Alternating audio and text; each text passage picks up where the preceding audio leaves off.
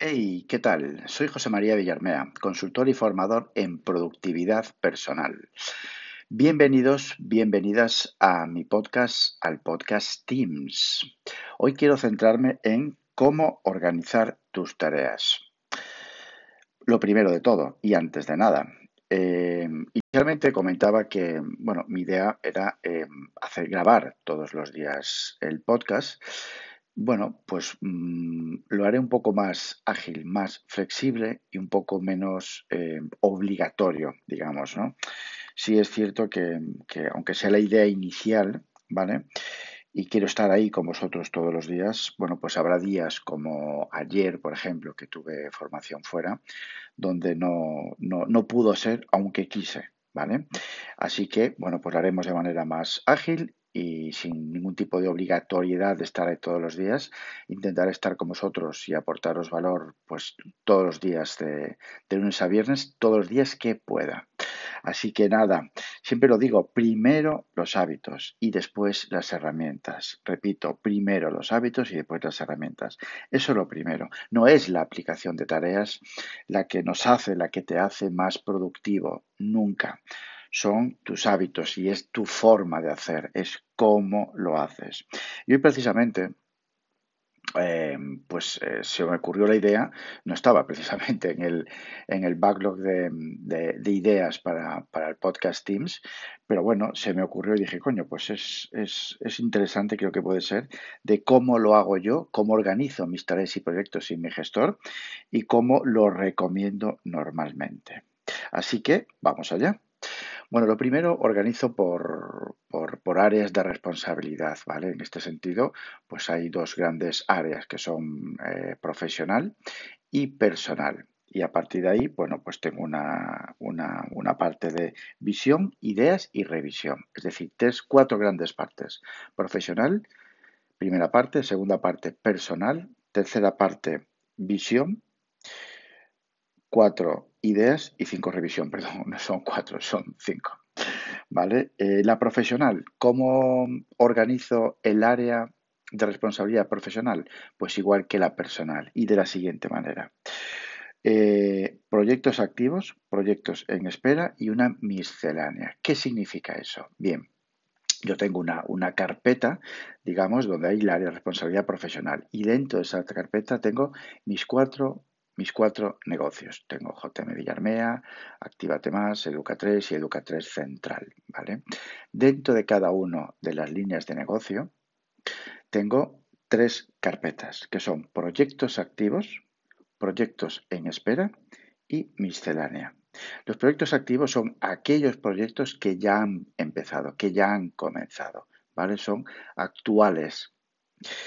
Proyectos en espera son aquellos proyectos que están en, en backlog, en, espera que por algún motivo, ¿vale? Porque no es el momento, porque está, eh, pues eh, no, no, no, se ha activado, no, no ha llegado el momento de, de realizarlo, ¿vale? Está en la carpeta proyectos en espera.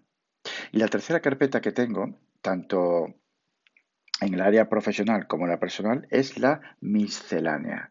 La miscelánea, bueno, por, por llamarle de alguna manera, antes le llamabas eh, single action, bueno, pues ahora le he llamado miscelánea, me parece más, más, más, da más claridad, sobre todo pues para los clientes, donde, bueno, esa miscelánea es una mezcla, digamos, de tareas que no están asociadas a ningún tipo de proyecto y ahí meto pues, pues aquellas tareas, pues eso, que no están asociadas a ningún tipo de proyecto o tareas repetitivas, ¿no? Como puede ser los negocios, pues hacer pagos a los trabajadores, eh, pagar eh, lo que sea, es decir, todas esas tareas repetitivas que repiten, que se repiten semanalmente o mensualmente, ¿vale? Pues por ejemplo, em, en la miscelánea personal, pues ahí tengo mi, mi planificación y revisión semanal, está ahí todos los viernes, ¿vale? Se repite automáticamente en miscelánea.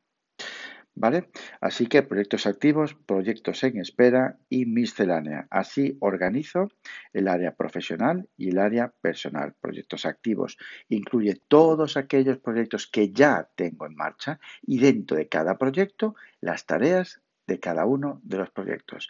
Si uno de los proyectos es formación a Pepito de los Palotes, ¿vale? En proyectos activos, dentro de ese proyecto activo, formación a Pepito de los Palotes, están todas las tareas relacionadas con ese proyecto. ¿Sí? Y lo mismo, pues eso, en el área personal. Luego tengo una carpeta, una, una carpeta eh, base, digamos, raíz, que es visión.